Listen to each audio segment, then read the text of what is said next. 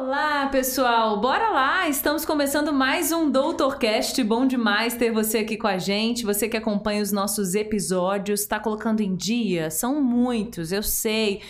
Se inscreva no nosso canal, acompanhe tudo. Nosso canal de cortes também na rede social, Instagram. A gente tá nas plataformas, não tem desculpa. Você consegue aí acessar o conteúdo na íntegra e também os pequenos cortes, né? Aqueles trechinhos que é bom demais quando a gente precisa encaminhar para alguém, salvar, recapitular aquele conteúdo. Doutorcast é isso, saúde, bem-estar, muito bate-papo e hoje o bate-papo, o conhecimento é com o Dr. Ricardo Rodrigues Figueiredo, ele que é médico otorrinolaringologista, vai falar muito sobre esse tema que rende, a gente sabe, bom demais. Vocês pedem esse assunto aqui pra gente, então bora lá trocar figurinhas, né? Tirar todas as dúvidas. Obrigada, viu, doutor? Antes da gente começar, agradeço. muito obrigada Eu pela disponibilidade, né? Eu sei que é, que é difícil aí, ó, a rotina. Uhum. É.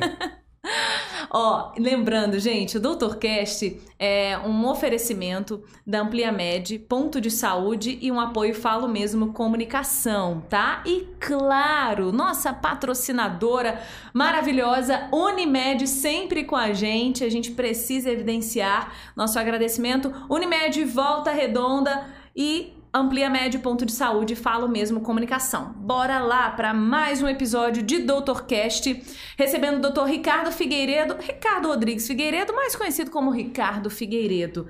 Ele que é otorrinolaringologista, esse trava-língua. Uhum. Doutor, me conta, a gente sempre gosta de começar pelo começo, né? Você é daqui de Volta Redonda, de, do sul do estado do Não. Rio de Janeiro? Não? Não.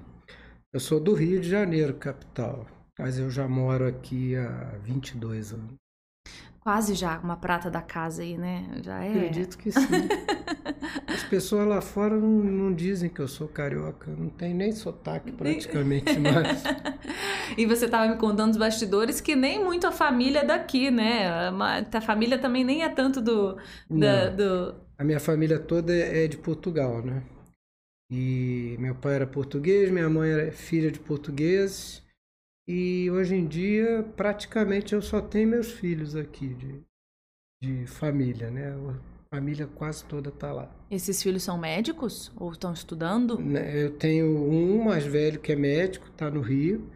E eu tenho um outro que já é advogado, mas quis fazer medicina e está fazendo medicina na, na FOA, aqui em Volta Redonda. Olha que legal, migrou de uma área, né? Totalmente diferente. E o filho médico é otorrinolaringologista? Não, não, não. não, não.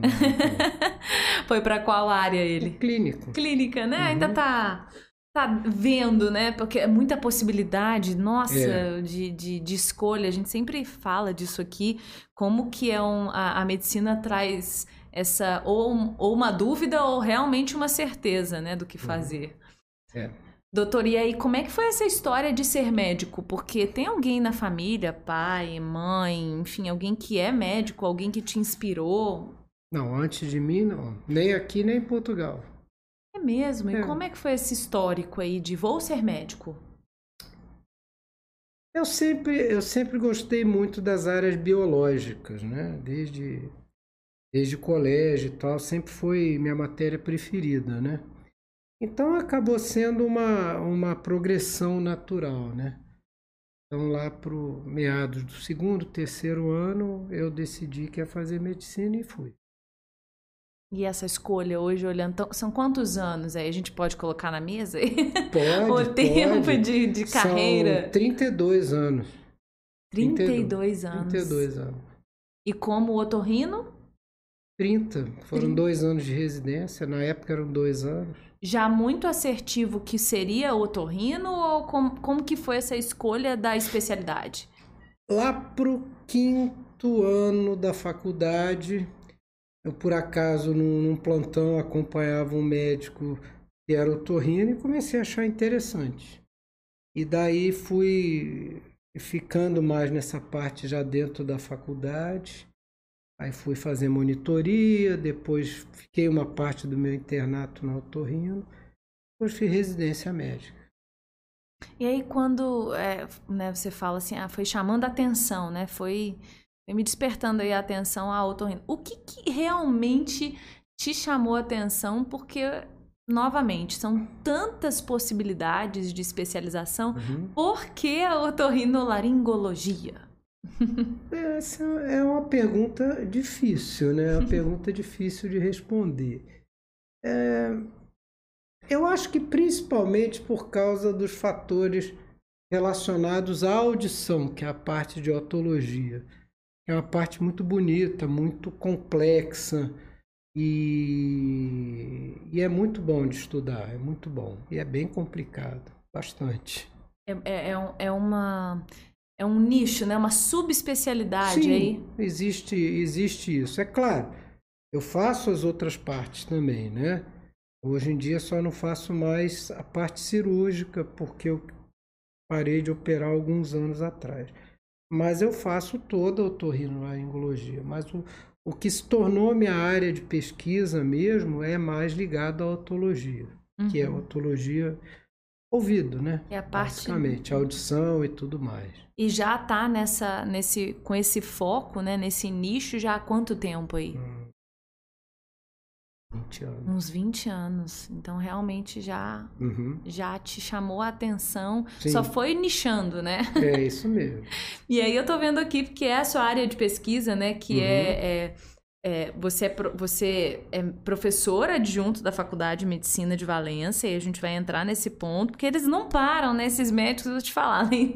vocês ainda atendem, professor ainda dá aula, mestre em cirurgia geral e otorrinolaringologia pela uh, UF, né? Do Rio de não, Janeiro. Não, UFRJ. UFRJ, perdão, do Rio de Janeiro. Doutor em Ciências, otorrinolaringologia pela Universidade Federal de São Paulo Uhum. E pós-doutorando, ainda está estudando, então não dá para parar, né, Dudu? Ainda. Ainda tem coisa depois disso. Também. Ainda tem? Tá, tá, tá no, no, nos, nos projetos aí? Sim. Sempre tem, né? É, os, os cursos, as especializações. Sim, sim. O que está em potencial aí para. é, depois do pós-doutorado vem a livre docência, né? Aí já é um bocado mais complicado, mas Vamos ver até onde é que a gente vai. até onde essa agenda uhum, dá, né, doutor? Uhum. E você é pesquisador, e aí eu quero que você fale o nome certinho da, da, da instituição. Da instituição? É, é uma, é uma, é uma instituição internacional de pesquisa nos sintomas zumbido. É a Tinnitus Research Initiative. Então, assim, essa instituição congrega pesquisadores em todos os níveis, desde o cara que faz pesquisa em laboratório, com cobaia e etc, etc, até o médico que está lidando com o paciente. Então, nisso aí entra os pesquisadores, entra psicólogo, fisioterapeuta, médico, dentista, um monte de gente. E essa instituição já existe há uns 15 anos aproximadamente. Ela faz eventos anualmente, a gente se reúne anualmente para apresentar trabalhos e para discutir sobre o assunto. E a gente está participando disso. Eu e minha esposa, André Azevedo, que eu estou rindo também, também faz pesquisa na mesma área que eu. A gente já está participando disso desde que começou, lá em 2005. Ela é uma instituição de onde? Ela começou mesmo na Alemanha, mas eu diria que é plurinacional. Uhum. É, não é uma instituição. A, a parte administrativa toda está na cidade de Regensburg, na Alemanha, que é uma cidadezinha perto de Munique. Uhum. Então a parte administrativa está lá, mas ela tem várias ramificações, vamos dizer Então, assim. a gente pode dizer que o, o, foco dela seria exatamente o que? O foco deste trabalho, né? Dessas pesquisa, pesquisas. Pesquisa. Em zumbido. Zumbido. Exclusivamente zumbido. Tinnitus é zumbido em uhum. inglês. Então é, é muito. E isso já tem quanto tempo, assim, esse, esse instituto já, esse trabalho Eles, né, sendo realizado? Eu acho que ele foi fundado em 2005. Hum, bastante tempo. O primeiro meeting, o primeiro congresso, vamos dizer assim, foi em 2006. Uhum. E de lá para cá eles têm feito congressos quase todos os anos. Uhum. Tá? Teve um intervalo aí por causa da Covid, de uns dois anos mais ou menos, e mas tem feito eventos todos os anos. E o que, que a gente pode falar, doutor, de avanço nesse sentido? Porque, assim, é uma. A gente fala de uma uma subespecialidade que já é o, o, o, ouvido, e a gente ainda fala de um de mais um detalhe ali, de mais um nicho uhum. que é o zumbido. Dentro dessas pesquisas, ao longo desses anos, você está nessa pesquisa há quanto tempo? Desde o início? A gente começou lá em 2002, uhum. tá? E, então, e no Instituto, então, desde o início? É, no, no, no na, na, como TRI, pesquisa, né, é. Que, é, que é o Instituto, é, desde o início, porque a gente foi a todos os meetings. Só existem quatro pessoas no mundo que foram a todos os meetings. Eu e André somos dois deles. dois deles. A gente não faltou nenhum até hoje. Então a gente está assim desde o começo. E a questão do zumbido é que o zumbido não é uma doença, é um sintoma, certo? É, é um sintoma bastante complexo e a gente pode dizer que de 20 anos para cá a compreensão evoluiu muito, embora a gente ainda tenha várias lacunas para preencher, mas a compreensão evoluiu muito. Então, se você pegasse há 20 anos, você não. A maioria dos pacientes era eh, se dizia para eles que não havia muita coisa a fazer e que ele teria que conviver com aquele sintoma. O que nem sempre é uma coisa muito fácil. Mas hoje em dia a gente tem uma compreensão bem melhor, embora ainda não exista um tratamento universal, né? porque é um sintoma que difere muito de um paciente para outro. Então, na verdade, ele é um, um sintoma e, e, ele é comum assim, dentro da sua percepção, né, muito focada nisso, a maioria das patologias, das doenças, tem esse, esse sintoma do zumbido? Assim, a maioria dos estudos de prevalência que já foram feitos estima uma prevalência que vai oscilar entre 15% e 25% da população. Se você pegar a, a faixa etária idosa, essa prevalência vai aumentar um pouquinho, tá? Existe uma relação muito clara entre o zumbido e alteração na audição. A grande maioria dos pacientes tem um problema auditivo. Esse problema pode ser leve, esse problema pode ser moderado, esse problema pode ser severo. Depende. Alguns pacientes precisam, é, por exemplo, de uma prótese, que é um aparelho, outros não. É, esse problema de auditivo pode ser até temporário e pode ser tão pequeno que uma audiometria convencional não detecte. Agora, o interessante do zumbido é que a grande maioria dos pacientes, eu diria que 4 em cada 5 pacientes, simplesmente não dá a menor bola para ele. Não liga. O barulho está ali, eu tenho muitos pacientes, você é, nem procura o médico, você pergunta e fala que tem um barulhinho no ouvido. Alguns pacientes procuram o médico porque o barulho apareceu e eles querem só saber se tem alguma doença grave por trás disso. E depois que você faz toda a pesquisa que tem que fazer e detecta que não tem nada grave, eles nunca mais aparecem. Mas um em cada cinco pacientes tem um incômodo suficiente para demandar um tratamento. E na imensa maioria dos casos, na imensa, imensa, imensa, não existe nenhum problema grave por trás do, do zumbido. Não é causado por nada realmente grave. Geralmente é o que, né? Porque aquele zumbido, porque acredito que devem existir níveis, né?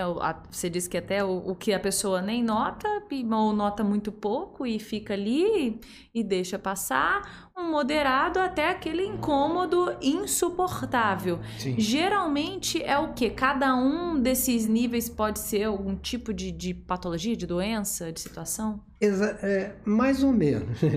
É um sintoma bem complicado. Eu diria para você que assim muito poucos é, médicos, até mesmo otorrinolaringologistas, acabam se interessando por isso. Não é um sintoma fácil. E pode ser um pouco frustrante tratar zumbido. É, mas é um pouco frustrante para quem quer um resultado, para quem quer um tratamento único e não quer pesquisar o problema realmente como deve ser. é, o que você tem início é uma alteração no sistema auditivo, a perda auditiva. Essa perda auditiva, ela vai ser percebida pelo cérebro. E o cérebro, ele vai deflagrar uma série de mecanismos que a gente chama de neuroplasticidade para tentar compensar aquela perda auditiva.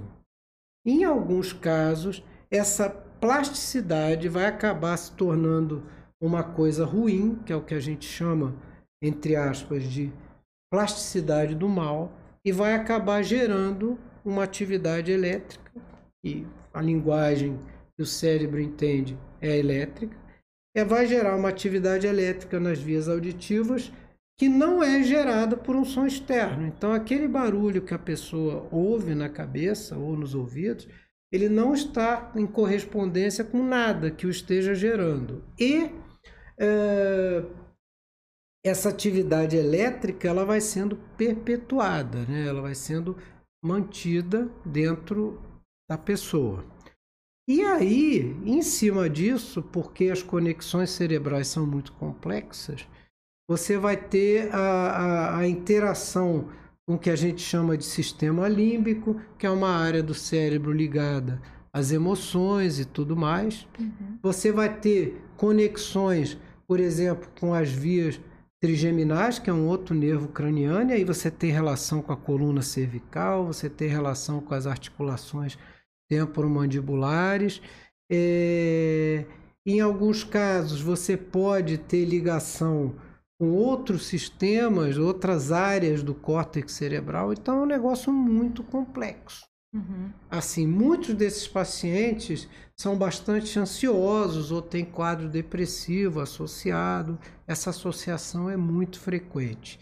Então aí você entra na situação: o zumbido está gerando ansiedade ou a ansiedade está piorando o zumbido. É uma via de uhum. uma via dupla, de mão dupla, entendeu? Então é realmente é um sintoma bastante complexo. E aí eu te pergunto, o zumbido que gera ansiedade ou é o contrário que percebe-se geralmente? As duas, as duas coisas. coisas. Você tem um, uma retroalimentação aí. Entendeu? E esse, na maioria dos casos, você falou, né? Na, na, na, maioria, realmente, não é nada grave. Não. Geralmente é essa a questão, é um quadro ansioso que gera um, um zumbido, às vezes leve, moderado e grave, até mesmo grave, pode ser algo é, sutil, nada, nada, o grave que eu falo, o incômodo, né? O sintoma incômodo pode representar algo que não seja grave? Então, o, o que, que é. Só para você ter uma ideia, quando você usa recurso de audiometria para tentar medir o zumbido, ou seja, medir a intensidade daquele ruído que o paciente percebe, é, e o ruído efetivamente não existe, eu às vezes eu explico para os pacientes que se eu botasse o microfone mais poderoso do mundo na cabeça dele, ele não ia detectar aquele zumbido porque ele não existe enquanto som, ele é uma percepção de som. Então, se você tentar medir isso, você vai chegar a valores inacreditáveis, 5 decibéis. 5 decibéis é praticamente nada, né? É um, um barulhinho ínfimo. E outra coisa, não existe uma relação entre esse volume do zumbido e o incômodo que ele gera. Isso já foi provado em vários estudos. Ah, se você, você tem pacientes com muito incômodo e, por exemplo, 5 decibéis, 2, 3 decibéis.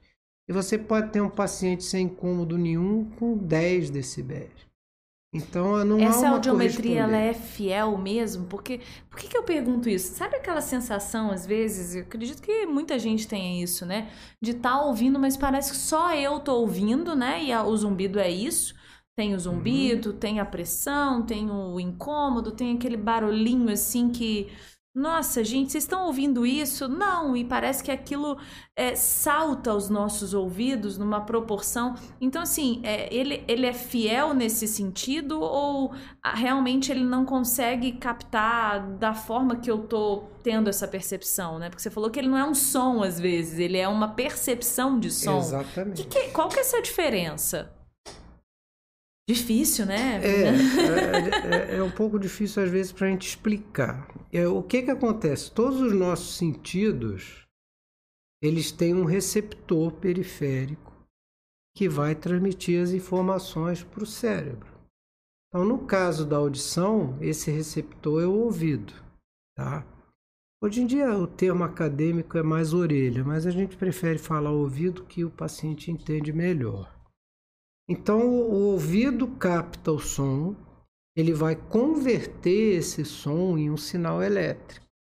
E aí o sinal elétrico segue por vários neurônios, são várias estações, igual uma estação, uma linha de trem, uma linha de metrô, estação 1, estação 2, estação 3, até chegar no córtex, que é a parte que é, recebe e interpreta o som.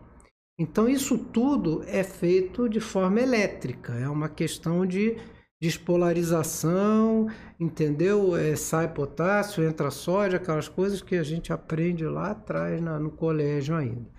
Então, se você tiver essa atividade elétrica, mas ela não foi gerada por um, um, um estímulo externo, ou seja, ela simplesmente está sendo gerada espontaneamente na via auditiva, isso vai ser o zumbido. Entendi. Agora, a audiometria ela é um exame subjetivo. O paciente tem que responder. Tá? Então, o que, que acontece? A gente tem que se tem que confiar nas informações que ele está dando. As fonoaudiólogas elas são muito experientes com isso, em, em saber se o paciente está prestando a informação correta. Mas às vezes o paciente fica meio confuso. E a gente ainda não tem, não existe ainda um método objetivo para medir zumbido. Uhum. Não em seres humanos. Tem rato, mas não tem seres ainda humanos. Ainda não foi numa é, avanção, entendi. Entendeu? Então, basicamente é isso. É um negócio complicado. É, é até porque não. você falou, fica meio confuso, né? O zumbido, outras questões relacionadas à audição, né, o incômodo, a gente estava conversando aqui no, no, bastidor, né, a pressão, um, um, um, barulhinho, aquilo que a gente sente aqui dentro do, na, da cabeça, do ouvido, é, ele deixa a gente muito confusa. Por que, que isso altera tanto os nossos sentidos, né? Como que uhum. isso... Por que que isso mexe tanto com com isso. Aí você fica assim, nossa, mexeu com o meu labirinto, sei lá, a gente na, na de forma leiga. Sim. Como que é isso? Porque traz uma, uma confusão mental a ponto que eu acredito mesmo da, do próprio paciente saber, será que eu estou ouvindo? Será que é isso mesmo? Então, essa associação com as disfunções do labirinto existe. Alguns zumbidos estão associados à disfunção do labirinto. O labirinto ele é o que, rapidamente, só para a gente... O labirinto é uma, é uma parte da, da, do ouvido interno. Né? O ouvido ele é dividido em ouvido externo, que é o canal do... é a orelha, né? o pavilhão, e o canal do ouvido. É, existe a orelha média, que é o sistema do tímpano e dos ossículos, que é o martelo, bigorna e estribo, os três ossinhos que tem dentro do ouvido. Qual que são, perdão? Martelo, bigorna e estribo. Martelo, bigode e... Bigorna. Bigorna, entendi. Mar martelo, bigorna e es... estribo. Estribo. É. Estribo. São esses três ossinhos são os três aqui. ossinhos. São mas... ossinhos muito pequenos. Uhum, mas e... muito importantes. Extremamente. E existe a orelha interna. A orelha interna é, ela tem uma parte relacionada à audição e ela tem uma parte, que é o labirinto, que está relacionada ao equilíbrio. Uhum. É outra coisa bastante complexa. Então, essa parte que está relacionada ao equilíbrio é o que a gente chama de labirinto. Como as duas coisas estão juntas, em muitas doenças você pode ter o problema de tontura e o problema de audição e zumbido tudo junto. Uhum. E a tontura confunde muito o paciente, porque ele tem uma, uma dificuldade de orientação espacial, uma dificuldade de equilíbrio, uma insegurança muito grande. Uhum. Então, isso por si só já é bastante complicado também. E eu acredito que não só o, a tontura, né, essa alteração no labirinto, mas o próprio, a própria reverberação do som, Sim. né, do, a, o, já mexe muito com, com, com essa parte nossa, tô certa? Sim. E aí é preciso fazer toda uma investigação clínica para se chegar à causa desse problema. Essa queixa, por exemplo, de ouvido tampado, de pressão, que a gente chama de plenitude, é uma queixa que tem várias possibilidades. Você tem que seguir um, um algoritmo para pesquisar todas elas, entendeu? Pode São... ser desde o que, geralmente? Pode ser desde um problema de ventilação da orelha média relacionado a uma rinite, uma congestão do nariz, por exemplo. Pode ser um problema do labirinto, alguns, algumas disfunções do labirinto dão essa sensação de ouvido tampado. É, pode ser um problema relacionado até articulação temporomandibular, disfunção temporomandibular. Uhum. Então é, é, uma queixa que, que tem várias possibilidades. Uhum. E aí o otorrinolaringologista é que vai investigar isso tudo até chegar a uma conclusão. Agora você falou aí, né? Nariz, né? A parte de, de respiração, é, a gente.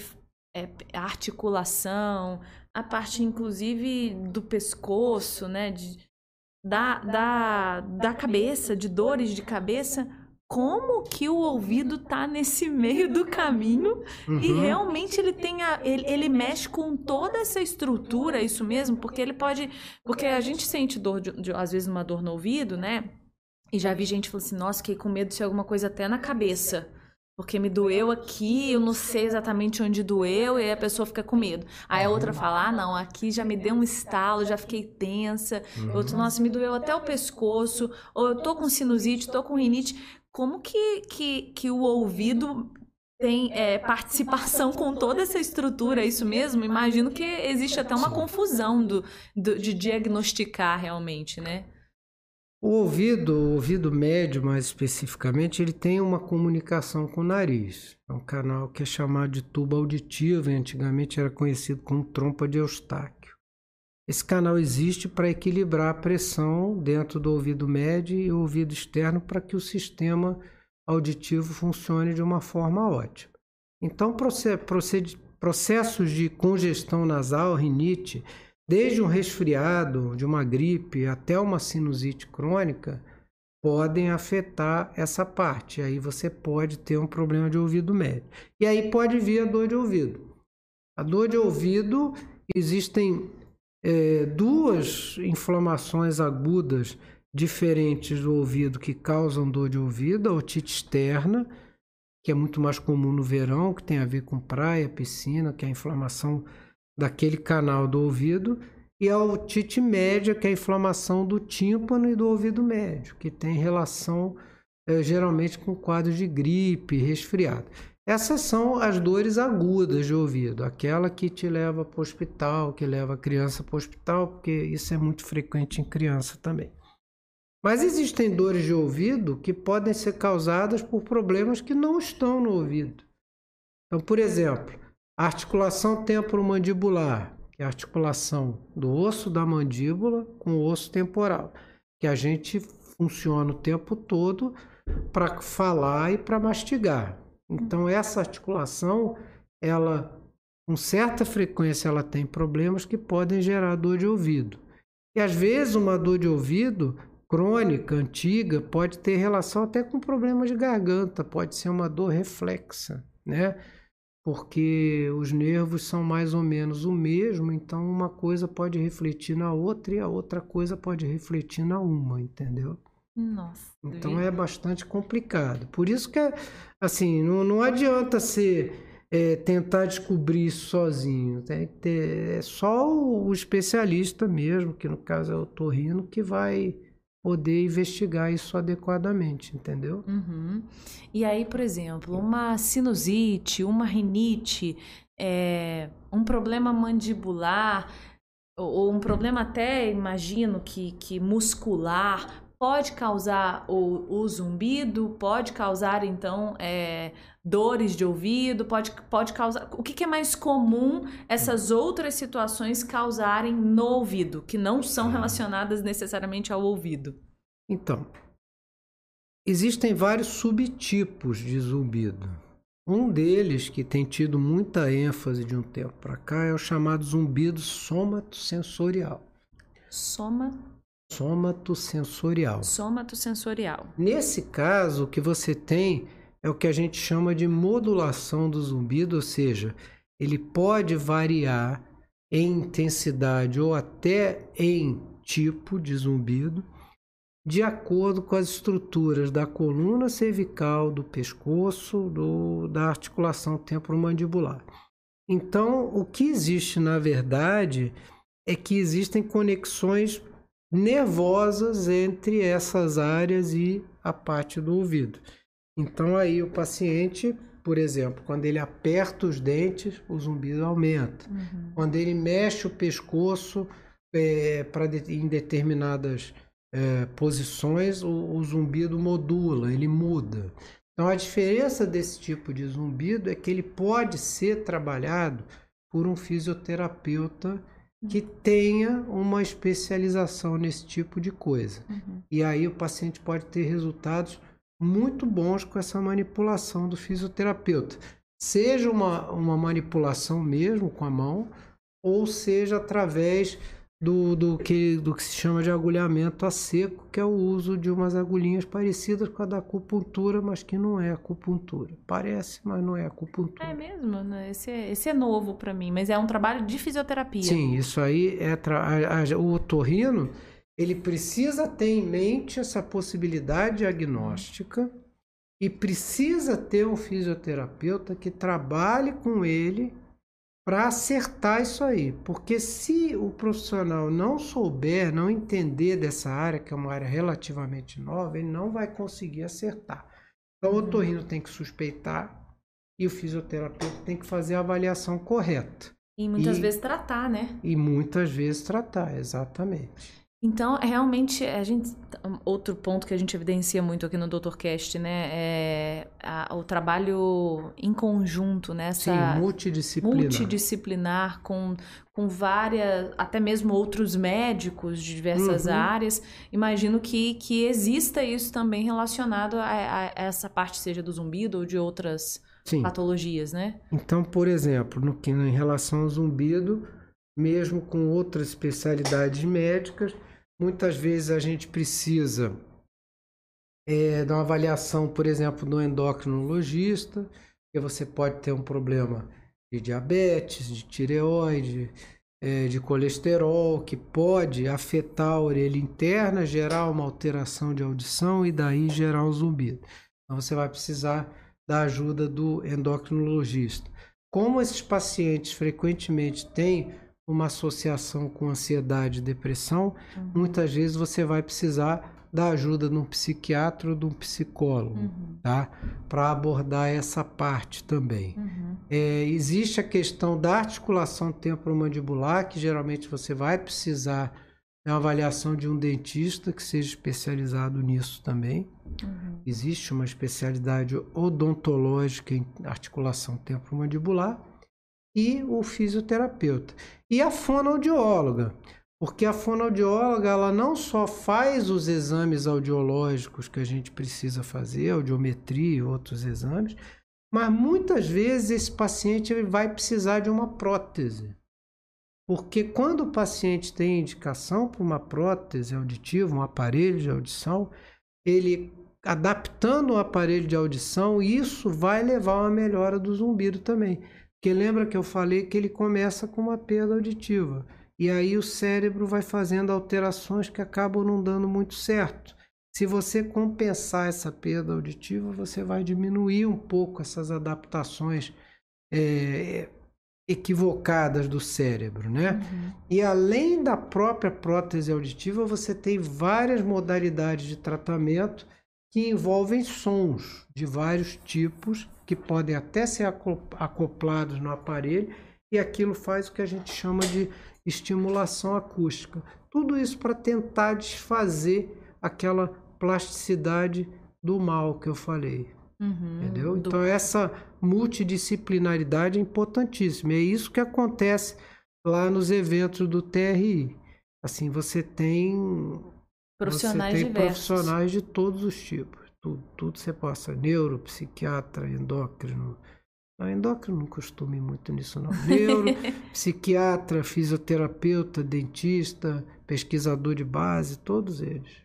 Que legal, gente. A gente sempre reforça isso aqui no, no, nos episódios realmente dessa, dessa importância da, da, desse trabalho multidisciplinar, como é realmente uma mão ajudando a outra, com foco no paciente, né, em cuidar do paciente. Uhum. Aliás, a gente sempre fala isso, você que acompanha os nossos episódios aí, por favor, continue acompanhando, se inscrevendo no nosso canal. Lembrando, né, estamos na, em todas as plataformas aí, na rede social, com o nosso canal na íntegra no YouTube e também nosso canal de cortes na rede social. Curta, compartilhe, acompanhe, se inscreva. Temos os trechinhos para você encaminhar. Olha quanta coisa que valiosa nós estamos aprendendo especificamente hoje sobre zumbido. Na verdade, estamos falando muito sobre a parte de ouvido hoje com o Dr. Ricardo Ricardo Figueiredo, mas que tem esse trabalho de pesquisa já há muitos anos no ouvido e no zumbido. Então é, é o nicho do nicho do nicho, que é muito legal. A gente também, outra coisa que a gente fala muito aqui na medicina, cada vez mais se aprofundando em determinados uhum. assuntos. Bom demais, lembrando que o Doutor Cast é um oferecimento de Amplia Med Ponto de Saúde, apoio Falo Mesmo Comunicação, nossa patrocinadora Unimed. Hoje batendo papo com o Doutor Ricardo Figueiredo, otorrinolaringologista, falando muito sobre zumbido, mas né, não tem como a gente focar só nisso, porque são muitas dúvidas. Doutor, agora você falou lá no início sobre perda auditiva, nessa relação zumbido, perda auditiva. É, é, é uma queixa muito grande das pessoas, assim, não, independentemente do zumbido ou não. E o que, que causa a perda auditiva? É o zumbido que causa é a perda auditiva que traz o zumbido? Existe uma relação? E quais os outros fatores para a gente perder a audição né, com o tempo? Se existe fator genético, enfim. Então, é, perda auditiva tem uma infinidade de causas. Tá? Isso vai desde coisas simples de solução imediata, por exemplo, uma rolha de cerume, que é um ouvido entupido com cera, que é uma coisa que você tira e acabou o problema. Isso vai passar por outros tipos de lesão, por outros tipos de inflamação. Tem pessoas que têm perfuração de tímpano e o ouvido fica vazando, isso produz uma perda auditiva. Uh, existem perdas auditivas congênitas, a criança já nasce com elas Pode ter causa genética, pode ter sido problema na gestação, problema no parto, é, isso pode ser doenças, viroses, etc, etc. Algumas doenças podem provocar perdas auditivas, isso você vai falar de vários tipos de, de virose. Existem perdas associadas a doenças metabólicas, diabetes principalmente, né? Existem perdas associadas à exposição a ruído, que é uma coisa bastante comum, e aí a gente está falando de ruído profissional, ou seja, aquele trabalhador de indústria exposto ao ruído. Ou... Mesmo com a proteção? É, com a proteção diminui bastante se, foram, se forem seguidos todos os protocolos, né? Mas ainda assim pode ocorrer. E existe a perda auditiva por ruído recreacional, que é a questão do uso dos fones, música alta e tudo isso que é um problema. E existe a perda auditiva relacionada à idade. Tá? Então, assim, não quer dizer que é normal o idoso escutar mal. Não, isso não é normal. Acontece que se você pegar uma população idosa e analisar a prevalência de perda auditiva, vai ser muito maior do que a prevalência de perda auditiva numa população jovem. Uhum. Porque existem vários fatores ligados ao envelhecimento que podem afetar a audição. E o que a gente sabe é que a perda auditiva, na imensa maioria das vezes, está relacionada ao zumbido. Mas como causa? A questão do zumbido atrapalhar a audição já é uma discussão que você não tem um consenso. Tá? Alguns pacientes dizem que o zumbido interfere com a audição de certos sons, tá? Uhum. Mas isso não há um consenso se isso realmente ocorre, porque os pacientes com zumbido frequentemente já tinham perda auditiva, né? E aí o uhum. zumbido veio depois. Então, geralmente, o paciente que se queixa do zumbido, ele já apresentou, né, já apresenta em algum momento alguma, algum, alguma perda auditiva. Exatamente. Isso é comum. Isso é o mais comum. E não ao contrário, né? Aquela pessoa que começa com zumbido e começa Às vezes pode acontecer, imagina, né? Notar a perda auditiva. Qualquer coisa pode acontecer em medicina. ah, meu Mas isso não é o usual. Entendi. É, você falou uma, uma situação é, lá atrás e reforçou aqui agora essa parte hormonal, inclusive reforçando né, o trabalho dos endocrinologistas, que às vezes é preciso. E isso é, tem um efeito tanto no zumbido, quanto na perda, quanto em outros fatores aí, incômodos, sintomas da audição? Sim. A diabetes? Porque eu... o que acontece é que a orelha interna, o ouvido uhum. interno, ele é muito sensível a alterações de vascularização e alterações metabólicas. É extremamente sensível. Para você ter uma ideia, existe uma única artéria que vai irrigar a orelha interna. Uma única artéria. Se essa artéria obstruir, não chega sangue lá. Lá também não tem reservas. As reservas que a gente fala é gordura, não tem gordura no ouvido. É, então ele não tem de onde tirar. Se houver um comprometimento uh, energético do ouvido interno, ele não tem de onde tirar. Então, nesse caso, distúrbios de metabolismo de açúcar e gorduras, tudo isso pode acabar afetando a função do ouvido interno. E aí leva a uma perda auditiva e, às vezes, leva a zumbido. Então a gente pode falar que existem diversos fatores de risco para diversas situações relacionadas ao ouvido, entre elas a, a, perda auditiva, o zumbido, aí falamos dessa parte endócrino, né? Falamos uhum. de outras questões, mas, por exemplo, aquela pessoa que se queixa muito do do, do ouvido entupido ou da pressão, e não não estou falando do zumbido, ou da pressão, aquela sensação de que ah, o ouvido está com pressão todo o tempo inteiro, ou toda vez eu tenho que fazer limpeza no, no otorrino, porque nossa, como que tem é, a, a, rolha de, de, de, cerume, né, que vocês uhum. falam. Essa pessoa, ela tem uma tendência, uma propensão a ter uma perda auditiva ou não necessariamente é uma outra, um outro, é uma outra patologia que ela tem? Não, o problema do, do cerume, ele, ele, não, ele não tem nada a ver com uma perda auditiva crônica. Pessoa que tem problema de cerume, ela vai ficar com o ouvido tampado e com a audição um pouco diminuída quando está com uma rolha de cerume. Uhum. Isso é um problema absurdamente comum, tá?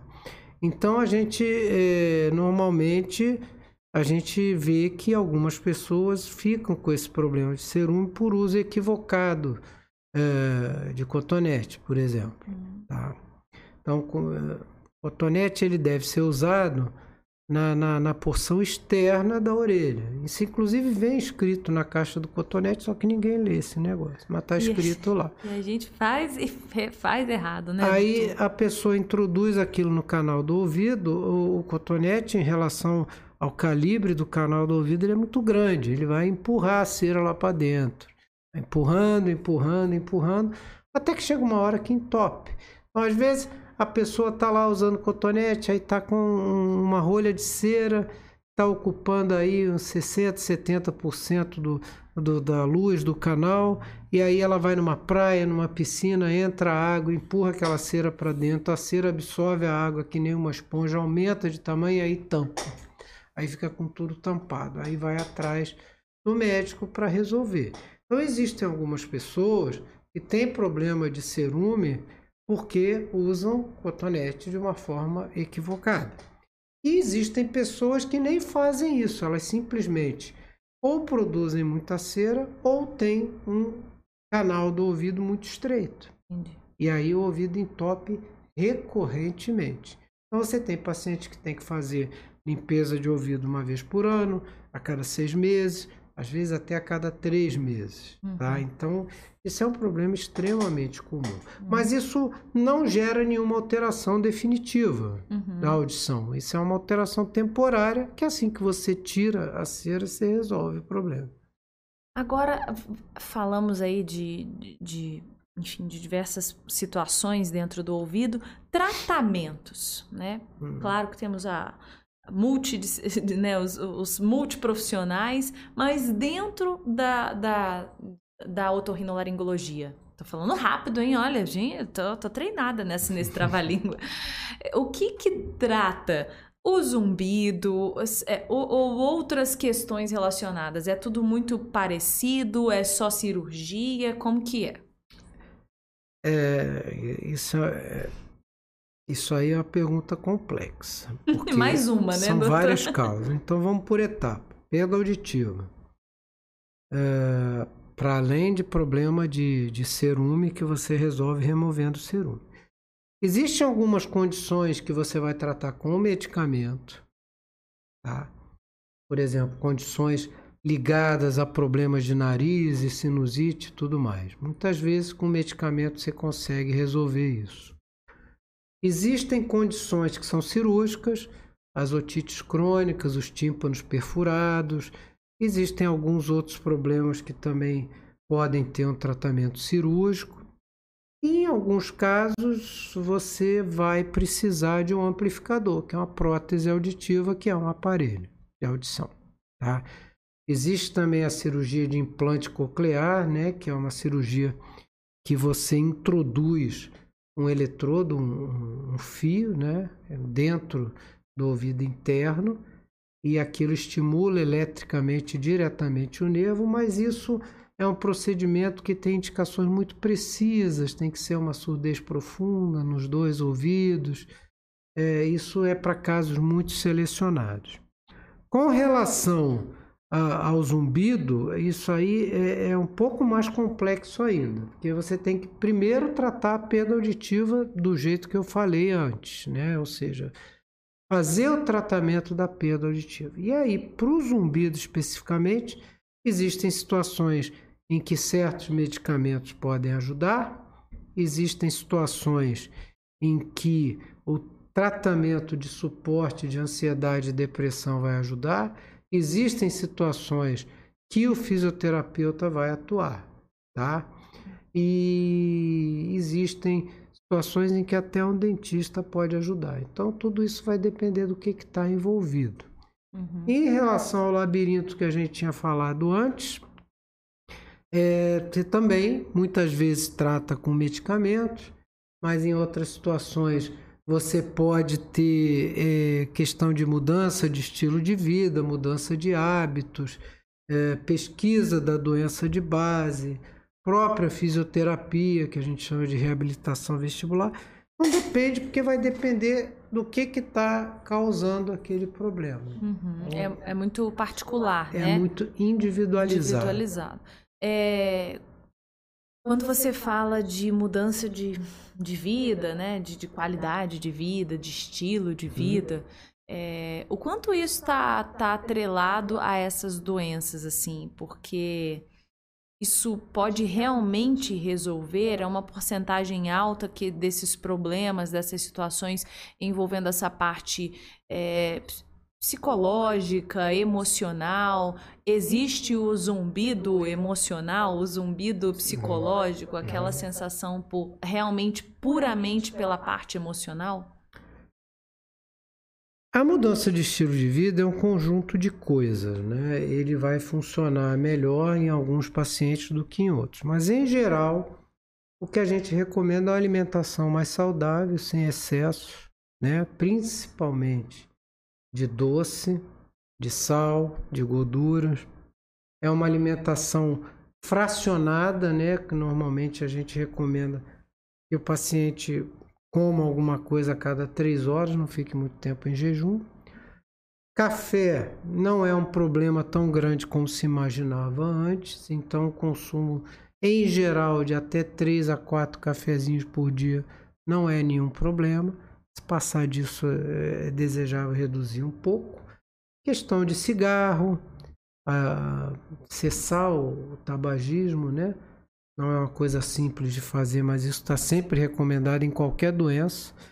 É reduzir o consumo de álcool, isso é muito importante, e atividade física, né? Então, normalmente a gente recomenda que o paciente faça pelo menos algumas caminhadas, três a quatro vezes por dia tentar viver a vida menos estresse, né? menos estressado. É uma coisa um bocado complexa de fazer, né? mas em geral, se o paciente conseguir se estressar menos, ele vai melhorar, principalmente a questão de zumbido e um pouco da tontura também. Então existe o zumbido puramente aí puramente muitas aspas, né?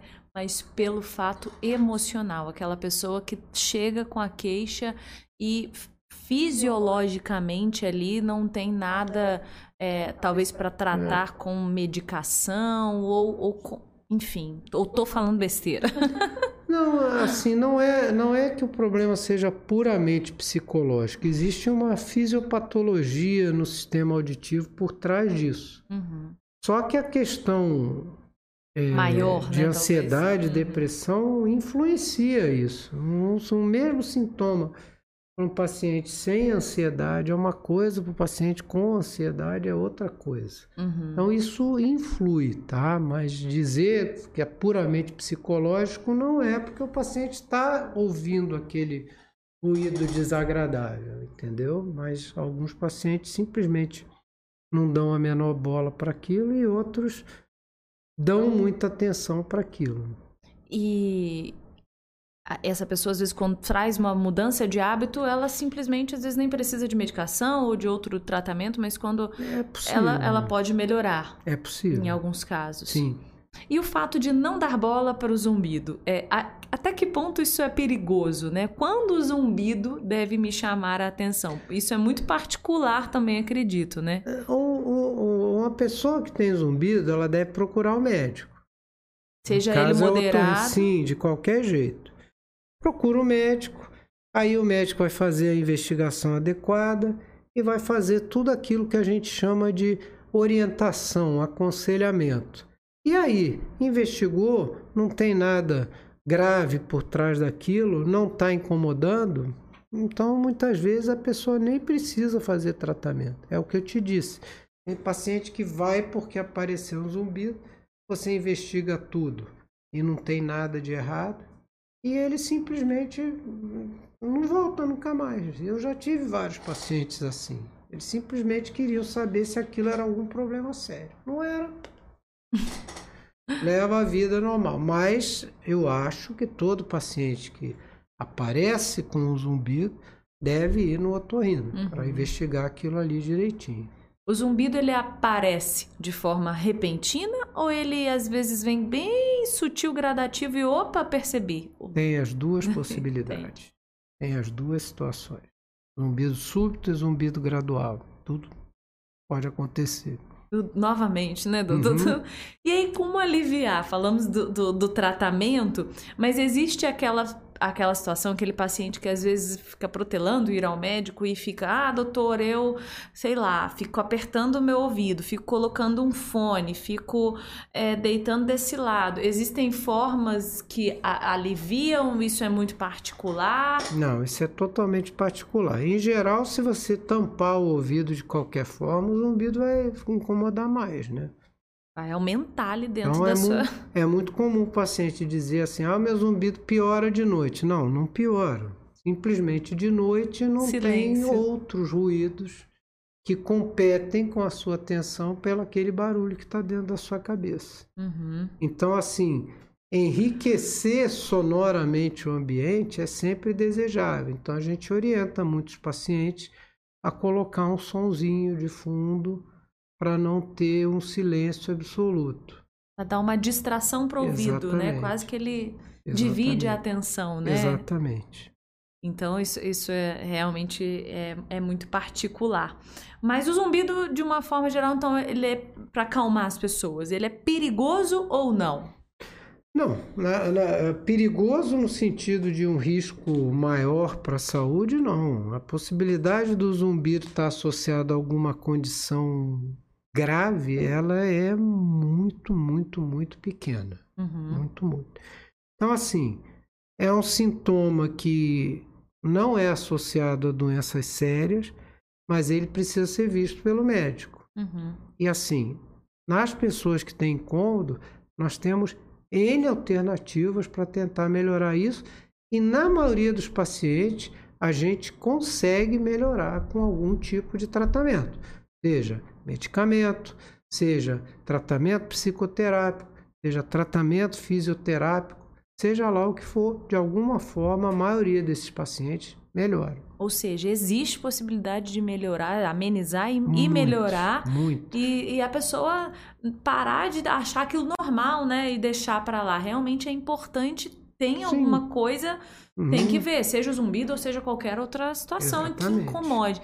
Porque o danadinho de, de, de órgãozinho que incomoda quando, uhum. ele não, quando não, não, algo não vai bem, né, doutor? Sim. Realmente precisa chamar a atenção, porque deixar para lá é, é, um risco. Quando você fala da, da parte de medicamentos, que medicamento é esse? É para dor? É, é, fiquei curiosa aí para entender onde que ele age, né? É, assim, a maior parte das pesquisas que a gente já fez aqui em Volta Redonda foi justamente sobre isso, né? Mas isso também tem que ser individualizado. Então você tem medicamentos que eles vão agir justamente nessa parte é, da condução elétrica. A gente tenta reduzir através de medicamentos essa hiperatividade das vias auditivas. Uhum. E outra possibilidade que você tem quando a coisa está bem no começo é melhorar essa questão vascular e metabólica do ouvido interno, para tentar cortar o mal pela raiz. Tá? Então, nós temos é, algumas possibilidades com medicamentos, tá? mas isso aí é caso a caso. Uhum. Tá? Para zumbido, cirurgia Quase. Não, não, a gente tem cirurgias em casos muito, muito, muito, muito específicos. É, geralmente não é cirúrgico. E a prótese? A prótese, se o paciente tiver indicação para prótese, a prótese ajuda muito, uhum. que é o aparelho. E existem também aparelhos que eles não são amplificadores, eles são geradores de som. Para aquele paciente que não tem perda auditiva, ele pode fazer um tratamento de estimulação auditiva. Então é, é, é, é um aparelho que vai é, gerar um som para que a gente tente desfazer aquela plasticidade do mal que eu falei antes, tá? E você tem a possibilidade em alguns aparelhos de ter as duas coisas, amplificar e gerar som.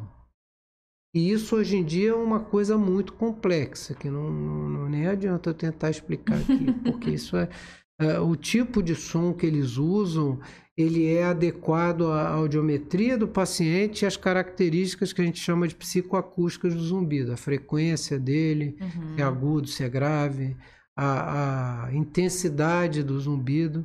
Então, é, tudo é direcionado para aquilo. Então, isso é uma coisa bastante complexa. Você tem que ter um audiologista, que é a fonoaudiologia, né, especializado em prótese auditiva, para fazer esse trabalho com o paciente, entendeu? Essas próteses são produzidas no Brasil e, ou em alguns não, casos não? A maioria delas não é produzida no Brasil. E até existia um aparelho nacional, não sei há quantas anos isso agora, era o pessoal da USP que estava uhum. trabalhando nisso. E ele é, é externo mesmo? É aquele aparelhinho que acopla ou ele precisa passar por um procedimento cirúrgico para colocar? Porque aí tem um implante cê, coclear. Você tem de vários tipos. A prótese clássica, não. Você simplesmente coloca no ouvido. Aí tem tamanhos diferentes. Isso vai depender do grau de perda auditiva e da capacidade do paciente manusear aquilo. Uhum. Tá? É você tem próteses que são implantadas no osso para algumas condições. Né? Paciente que tem problema de secreção de ouvido, por exemplo, e que fica difícil por causa da secreção você colocar uma prótese aqui, então você insere ela cirurgicamente no osso. E aí você vai levar o som direto pelo osso lá para a orelha interna. Essas são as chamadas próteses osteointegradas. Isso tudo tem indicações muito específicas. Uhum. E o implante coclear, ele é um dispositivo que ele capta o som do meio externo, ele tem um, um microfone, um processador que converte o som em um sinal elétrico e através de um fio que vai lá dentro da orelha interna, ele estimula diretamente as terminações nervosas. Uhum. Então, na verdade, ele substitui o que o ouvido faz, uhum. o implante coclear. A prótese não substitui o que o ouvido faz. Ela é um botão de volume, basicamente, Entendi. tá? Mas o ouvido continua tendo que funcionar. Quando você coloca um implante coclear, você, o implante vai fazer o que o ouvido deveria estar fazendo e não faz por questões de doença. Uhum. Mas as indicações, o, o, o, implante coclear é um procedimento que é fornecido pelos planos de saúde e pelo SUS. Uhum. Mas ele tem indicações muito rígidas.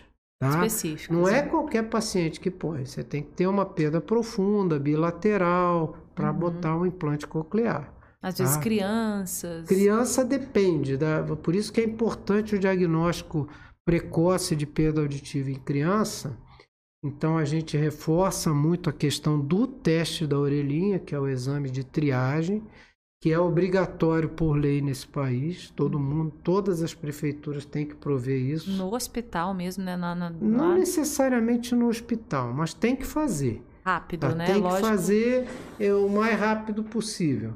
E esse teste ele vai permitir que você diagnostique 90 e tantos por cento das perdas auditivas. É, é, é praticamente impossível haver uma perda auditiva que ele não detecte. Uhum. E aí você tem que intervir nessa perda auditiva o mais precocemente possível, porque se você demorar, vai ter uma fase crítica que a criança não vai aprender a falar se não corrigir a audição. Uhum. E aí que vem o surdo mudo. Por que, que é surdo mudo? Ele não fala? Não, ele fala. Ele não aprendeu a falar porque ele não ouvia. E depois de um certo tempo, não adianta, que o cérebro não vai mais conseguir processar a fala. Então, por exemplo, num surdo mudo congênito, você não, não tem indicação para implante coclear, porque o implante coclear praticamente não vai ajudar em nada. Ele não vai conseguir falar. Então é importante o diagnóstico precoce. Como é relevante isso, né? Extremamente. Isso, a gente já falou aqui, o Unimed, inclusive, faz esse trabalho no hospital, tem que ser rápido mesmo e é, é muito, muito importante mesmo. É...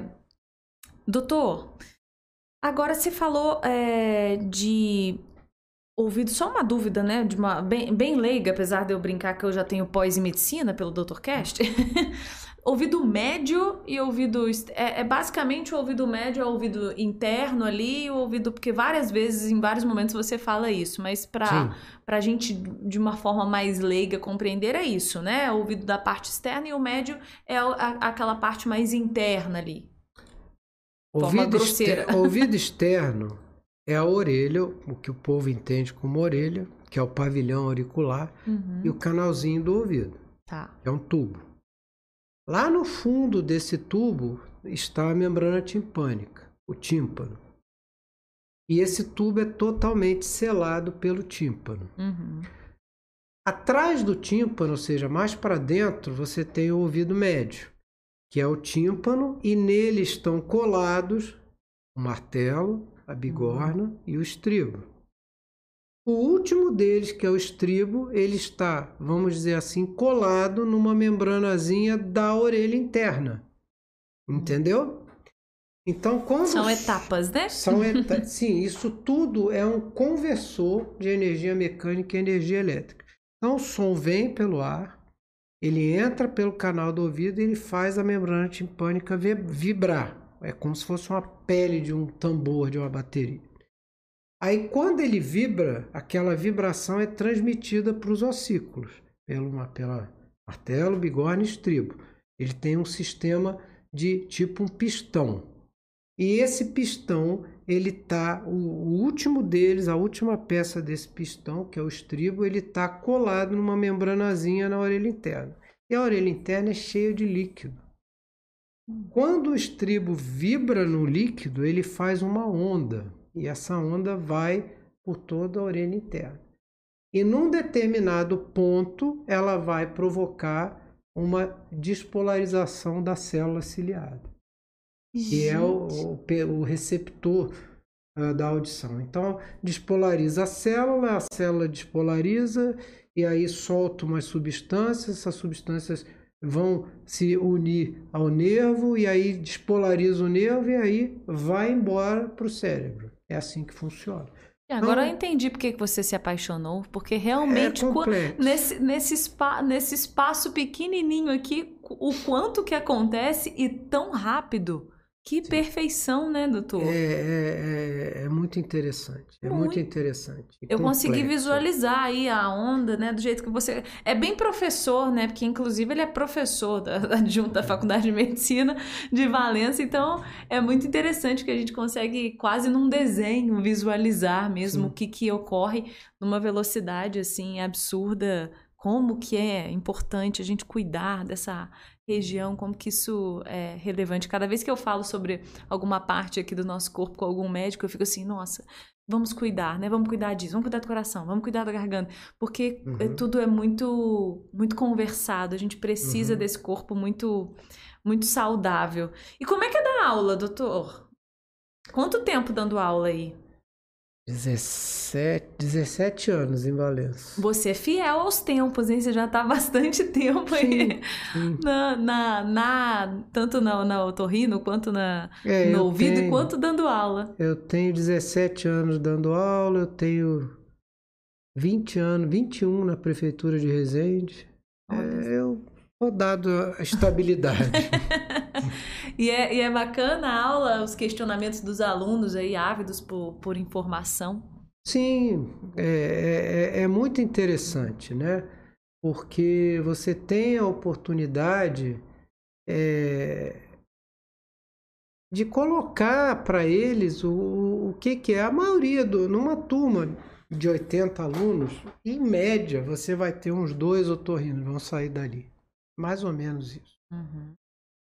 Mas assim, mesmo o não otorrino, ele tem que ter umas noções básicas, porque assim, as dores de ouvido, na maioria das vezes, elas não vão parar no otorrino, elas vão para emergência. Aí Verdade. tem um clínico lá. Então ele tem que saber, essa dor de ouvido pode ser isso, pode ser aquilo.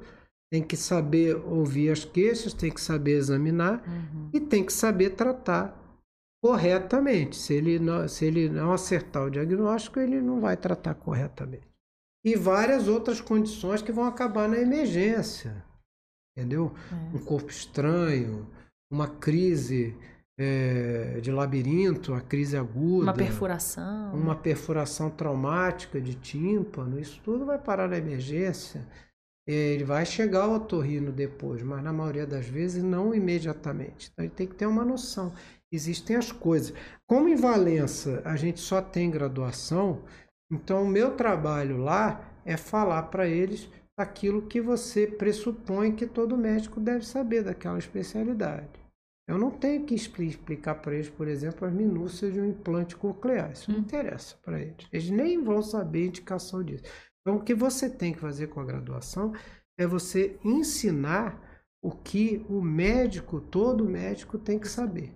É aquilo que ele tem que entender. Aí alguns vão ter um interesse particular pela especialidade e aí depois vão tentar entrar numa pós-graduação, na residência médica. Uhum. Na média, saí dois. Na minha turma foram três contando comigo, se não me engano. Em uhum. média é isso aí. E a sua esposa é otorrino também? É otorrino. E conheceu na faculdade? Não, não, não, não. Eu conheci minha esposa depois uh, no hospital que eu trabalhava lá no Rio. Ela foi fazer uma parte da pós dela lá. E ela é também muito, muito focada na questão do zumbido. Sim, a gente faz pesquisa junto, né? Uhum. E ela também, uma particularidade dela é, é a parte de labirinto, que ela uhum. faz muito bem. É bom é. que faz esse trabalho bem conjuntinho Sim. aí, já que uh, ambos, né, realmente Sim. trabalham muito muito próximos, uhum. literalmente, né, doutor? É, e literalmente ali nesse trabalho diário também, dois médicos, dois otorrinos, que é. gente, que, é, que legal. E dois filhos aí, né, um já médico e o outro não aguentou, né, porque ah, vamos, vamos juntar então já.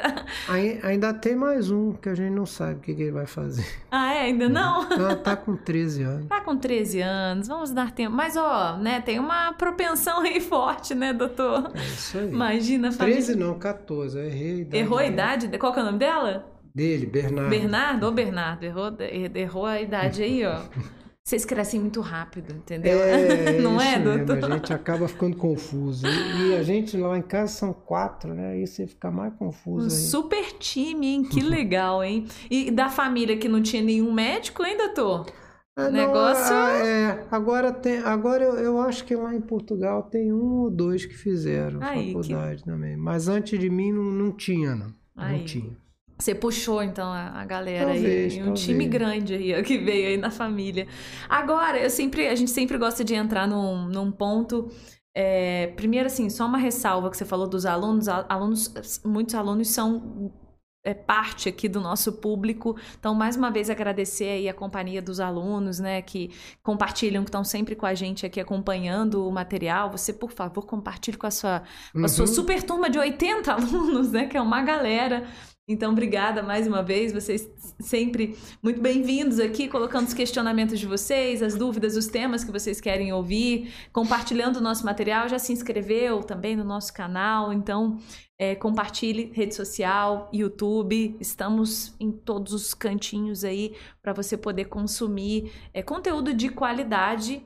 E olha só, né, para você que tem a honra de ter o Dr. Ricardo Figueiredo como professor hoje, o bate-papo é com ele. Doutor, a gente sempre gosta de fazer um, um, um bate-bola aqui rapidinho de do doutor sem o doutor, né, na frente, para saber uhum. um pouquinho do que você gosta de fazer. E aqui nos bastidores você já me contou um pouquinho que um dos hobbies, na verdade, eu acho que é o, o master, que é a música. A música de um modo geral. Sim.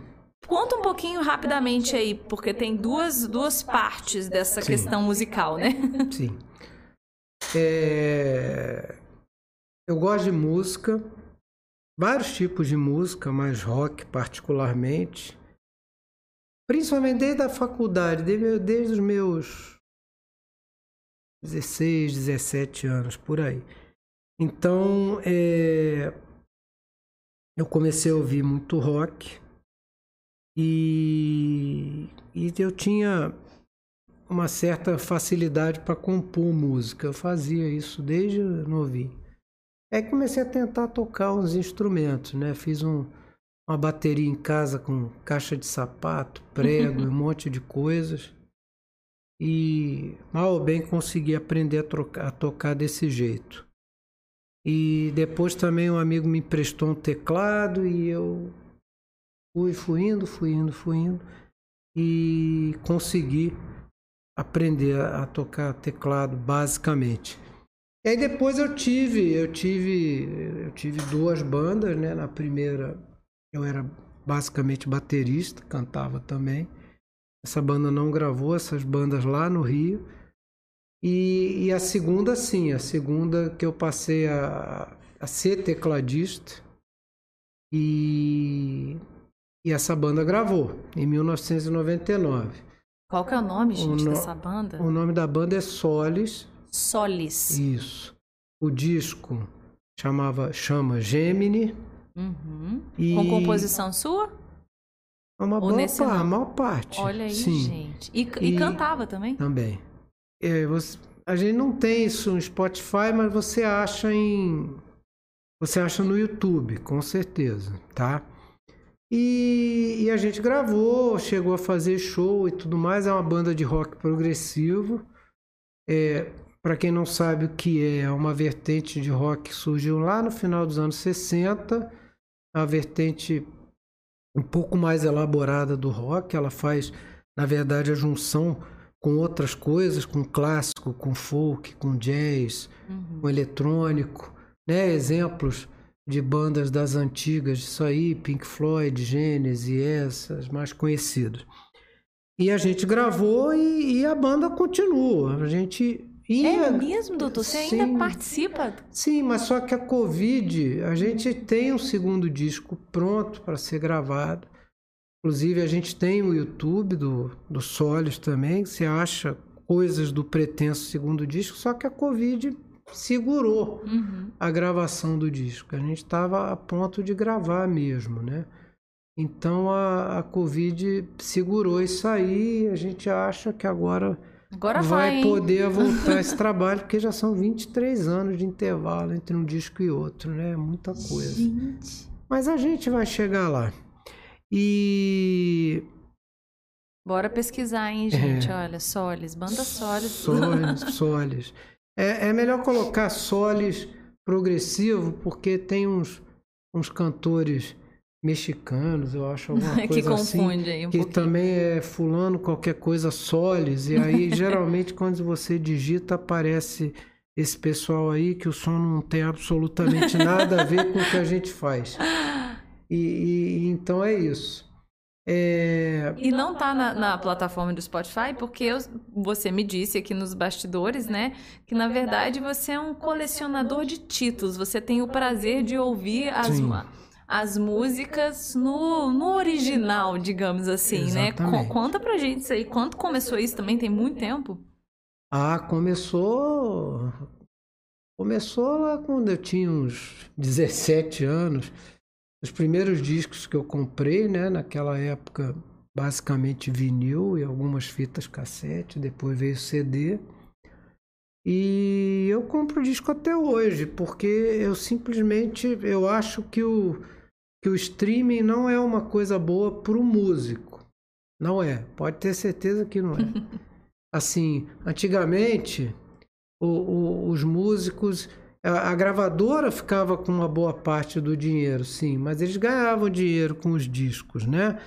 E as gravadoras bancavam as gravações e tal. Hoje em dia você não tem nada disso, porque o que o streaming, Spotify, coisas do tipo paga é ridículo, é aviltante. Então você vê, você pode ver no Facebook os músicos reclamando disso, né? Uhum. Então, assim, foi muito ruim para a qualidade da música. A música já vem num processo de deterioração de qualidade, de pouca originalidade há um bom tempo.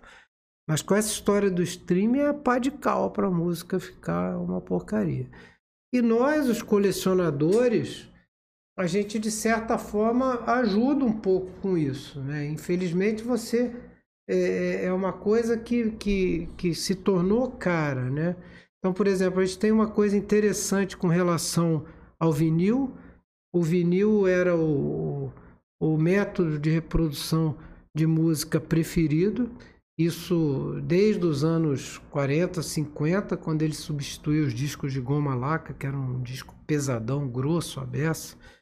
Ele substituiu aquilo e ele ficou. O formato de fita cassete era mais para ouvir no carro e coisa e tal. E aí nos anos 80 surgiu o CD. E para mim ainda é a melhor forma de ouvir música. O CD surgiu e o vinil foi, foi se apagando a tal ponto que você não tinha mais lançamento em vinil. E aí depois do que o CD já, já tinha assumido o pico dele, você começou a ter os streams da vida. E aí o CD praticamente sumiu. E aí, assim, de uma maneira bizarra, o vinil voltou. Entendeu? Voltou, voltou a vender. Você tem muitos lançamentos em vinil. Só que assim, ficou muito caro o negócio, entendeu? O vinil hoje em dia é 150, 200, é um clássico, 250 né? É reais. difícil até às vezes achar. né? Entendeu? E os vinis usados, o pessoal perdeu muita noção em Mercado Livre e tal. É, Valores, pessoal- né? Para você ter uma ideia, por exemplo, o disco mais vendido da história foi o Thriller, do Michael Jackson. Esse disco você não consegue achar um usado por menos de 200 reais. Como que o disco que mais vendeu em todos os tempos é tão caro? Uhum. Por quê? Não sei. É olho gordo. É Quantos títulos você tem hoje, doutor? Alguma coisa em torno de 4.500. E tem, Entre CD, vinil, cassete, DVD, Blu-ray, box set, todos então os tem um espaço possíveis. gigante da sua casa Tem, aí, tem um quarto. só pra isso. Tem um quarto só para. Tem duas paredes de CD lá. E escuta, doutor, é- é- é- dá tempo ainda de ter o prazer de Dá. chegar e conseguir ouvir? Todo e qualquer CD que está nessa coleção eu escutei pelo menos duas vezes. Assim que é bom, né? Tem que fazer, tem que fazer juiz, né? Mas assim, tem coisa que eu não lembro. Assim, pegar um CD aleatório, provavelmente eu não vou lembrar do nome de nenhuma música, é muita coisa. é tem que pôr de novo, né? E dá tempo? Dá. Dá, né? Tem que Porque o dar. problema é que eu, eu ainda escuto música. Como eu trabalho em Valência, trabalho em Resende, eu pego muito estrada. Então eu escuto muito música no carro. Uhum. O problema é que agora os carros não vêm mais com CD. Verdade. É outro problema isso. É um, eu, por enquanto, meu carro ainda tem o CD player, mas o próximo não vai ter. Eu vou ter que arrumar a solução de alguém ligar um CD player naquele carro. Porque não, você não vai admitir não, ouvir. Não, eu, eu, eu se, um, se um artista lançar o disco atualmente e não lançar em mídia, mídia física, eu não ouço. Nossa, Mesmo que seja um artista que, que eu você gosto, goste. eu não ouço. Me não acredito. Não ouço. Aconteceu um artista que eu amo, que é o Lô Borges. Uhum. É, eu tenho todos os discos dele, ele tá lançando um disco agora e já disse que, não, que vai ser só em plataforma, eu nem ouvi. Ô, Lô Borges, aí, olha, faz um CD, faz só para este fã. É, é, não, ele não vai fazer um negócio para um cara brincando. só, mas o problema é que tem muito. Sim, muito consumidor. Né? Agora, a gente também precisa ver, no caso aí, o lado do músico. Por, por exemplo, o Lô Borges, ele é que produz os discos dele, uhum. sai do bolso dele. Diferente. Então, às vezes, ele não compensa é, mais para ele. É. Então, assim, eu respeito, lógico, mas por uma questão de princípio, se não tiver mídia física, eu não escuto. É não, básico isso. De definido. Ô, doutor, eu sei que são muitas curiosidades, mas rapidinho tem uma que você me contou assim, poxa, eu descobri assim, olha, pouco tempo antes da gente entrar aqui no ar, é, e já estava com a pauta já toda montadinha, que você já foi no Jô Soares. Como assim? É ah, isso foi, mesmo? Foi. E foi falar de um assunto que você disse que rendeu, que foi o corpo, corp, corpos estranhos no ouvido, porque você já foi. teve bizarras experiências em relação já. a isso. Pode então, contar alguma experiência ou como é que foi essa participação aí rapidinha? Nessa época eu, eu trabalhava no Hospital Souza Guiar, no Rio. Trabalhei 11 anos lá. O Souza Guiar é, um, é o maior hospital de emergência da cidade. E a gente tinha um serviço de otorrino que era a referência do Estado para corpos estranhos de tudo. Uhum.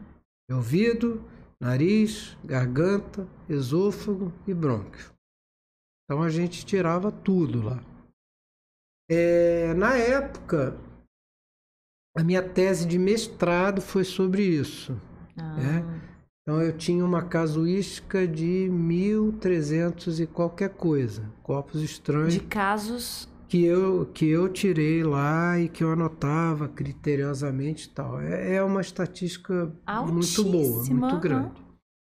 E aí eu acabei indo ao programa por conta disso, né? E assim, como as situações são muito engraçadas e, e o Jô Soares era um gênio, né? Um gênio. A, a, a, entrevista foi muito engraçada, porque um, um, bom, um bom comediante, um bom entrevistador pega esses casos aí e faz miséria. então vocês conseguem achar parte dessa, dessa entrevista no, no YouTube? É só ah, colocar... mas eu vou, eu vou precisar que você me conte um caso, pelo menos. Um, o caso, assim, que a Aline, ó, esse caso, assim, realmente, pelo menos um, para a gente poder aqui é, é um caso. Um caso assim, tipo, Aline, esse foi. É. É. Marcou pela deixa, bizarrice deixa ou pela. Eu pensar aqui, deixa eu pensar aqui. Não, tá, a gente teve um caso que era o seguinte, eu, tinha, eu, lembrei de outro agora que apareceu um paciente psiquiátrico lá que engoliu um caroço de manga. Engoliu um caroço de manga? É, um caroço de manga espada. Era grande. Grande. A gente não conseguiu puxar aquele negócio lá de dentro. Não, é. não teve jeito.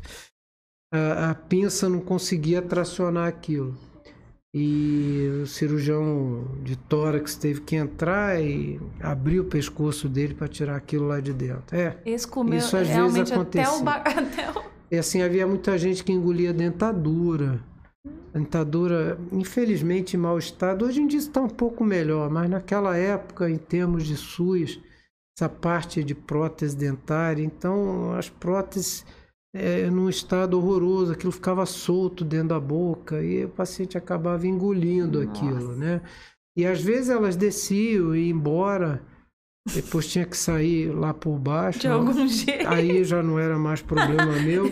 Cada um com seus problemas. Eu, eu né? ficava imaginando o coitado tendo que ir pro banheiro, fazer aquilo. Mas enfim. Pariu uma. E às dentadura. vezes assim, eu tive paciente que teve que abrir o tórax para tirar uma prótese. Porque nem sempre a gente conseguia por dentro Uhum. tirar aquilo, porque às vezes era muito grande, às vezes você tinha que virar e aí você tinha o problema de poder rasgar, Complexo. lacerar o demais. esôfago, e aí você era mais prudente e fizesse um acesso externo. Nossa. E uma vez também apareceu um sujeito lá que estava limpando a arma dele, não sei, não sei que tipo de revólver ou pistola que ele tinha, e ele resolveu botar uma bala na boca enquanto estava limpando a, a arma dele, né?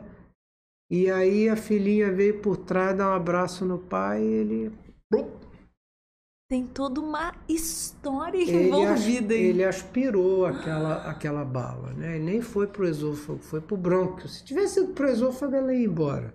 É perigosíssimo, É. né? E aí o Jô Soares, eu lembro na entrevista que o Jô Soares falou, e aí a mulher dele falou, aí a mulher dele chegou, chega no hospital e fala assim, ah, o que, que eu faço com ele, doutor? Doutor, não, não aponta ele pra ninguém. Ele E, tá assim, armado, né? é, esse caso ficou tudo bem, tirou a, a, a bala. Mas eu imagino que existem ficou- casos É, bem. existem. muito existem coisas tristes, né? Existem coisas. Mas assim, era muito, era muito feijão no ouvido, é, pedacinho de espuma no nariz. Coisas que, in- infelizmente, ainda inseto, hoje, né? É. Inseto que entra dentro do ouvido das pessoas, isso é Ai, muito comum. é, É, lá no Rio tinha muita barata, né? O pessoal dormia no chão, aí chegava lá com a barata no ouvido, que é um negócio bem angustiante, né? Mas eu, eu inclusive, eu cheguei a publicar um trabalho lá em que eu coletei quase 60 bichos desses, levei tudo para o museu, Museu Nacional do Rio, para o pessoal da entomologia classificar aquela bicharada toda, né? Então Não tinha muitas De tudo coisas. quanto é bicho. É, isso aí inseto. eu publiquei lá em 2002. Do- Também Que tudo nervoso. classificadinho que eles conseguiram classificar, né? Porque às vezes a gente tirava o bicho em pedaço, nem sempre dava para tirar ele inteiro, né?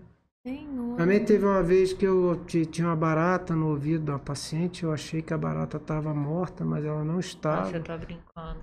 É, porque o ideal é você tem que matar A o gente, bicho a gente primeiro. tem até um, o nosso programador tá até. A gente tá muito tenso. O ideal é matar o bicho, O mas. ideal não, você tem que matar o bicho primeiro pra você não ter acidente. Ou Então, você saber que realmente o bicho tá morto, né? Você, você pode colocar vaselina no ouvido, álcool, éter, ele morre. Se não morrer por causa do álcool, ele morre afogado, ele morre. Aí você tira com o bicho morto. Só que essa mulher, eu achei que o bicho já estava morto. Não estava se mexendo. Bom, tá morto. Na hora que eu fui tirar, a infeliz estava viva. E fugiu da pinça e entrou cê- dentro da roupa da mulher. Foi um escândalo. Mas resolveu, tá bom, resolveu. Pensa na cena, Jesus Pois é, amado. é isso. Ainda entrou na roupa dela, né? Entrou Pelo menos não foi na roupa dela. de você. Uma vez- Quis ficar com ela. Uma vez também apareceu uma senhora que disse que estava na igreja rezando e entrou uma abelha na garganta dela. Aí tá, eu falei, não, senhora, a senhora deve ter engolido a abelha, né? Tem, isso aí pode acontecer. Uhum. Engoliu. Ela, não, doutor, tá aqui. Eu tô sentindo o melzinho dela aqui. Quando eu olhei, tava lá mesmo. Ela entrou dentro de uma cripta da amígdala, né? A amígdala ela tem um- vários buracos, que são túneis que tem lá dentro. E, e a abelha entrou, acertou o buraco da amígdala da mulher. E ficou lá. Mas aí tirou também sem problema nenhum. Sem problema nenhum, gente. Não, o que, que é isso? Mas, mas é muito importante, principalmente com criança, que É, você tome cuidado. ensinar, né? Coisas é, no chão, por exemplo, cozinha, Tirar. semente, feijão, caroço de milho, arroz. Criança pega e põe mesmo. É. A Isso é- própria- o próprio corte da fruta que se ensina tanto também, Exato. né? Porque. Peixe, com muito cuidado com peixe para criança e para adulto também, selecionar bem para não engolir nenhuma espinha.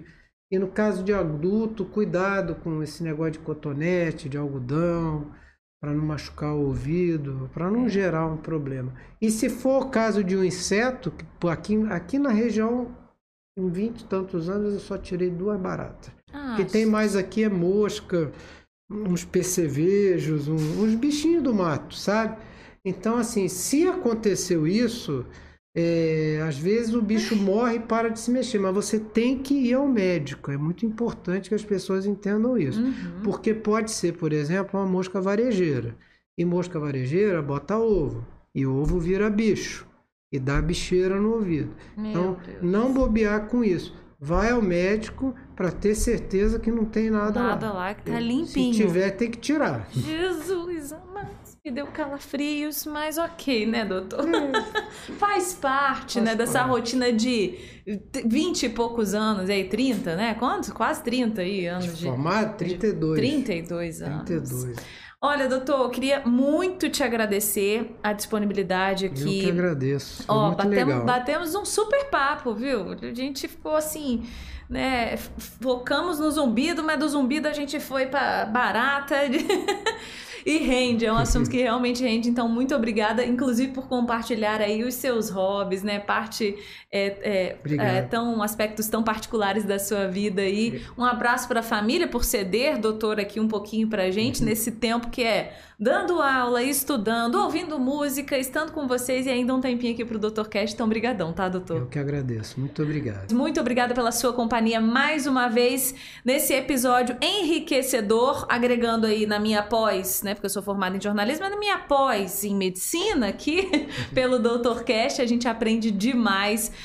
E fica ligadinho, teremos mais episódios, nossos agradecimentos aí a você que está sempre com a gente. Lembrando, realização Ponto de Saúde, Amplia Med, apoio Falo Mesmo Comunicação e nossa patrocinadora Unimed. E vocês sempre com a gente compartilhando. Se inscreva no nosso canal, compartilhe, curta, inscreva aí no YouTube, nas redes sociais, nosso canal de cortes também. Tudo para você acompanhar é, e agregar bastante conhecimento para sua vida e para o outro, tá? Manda para o coleguinha também. Obrigada mais uma vez, doutor. Obrigado a vocês. É isso, Fernando tá aqui nos nossos bastidores, nosso programador, controlando tudo. Valeu, valeu, gente!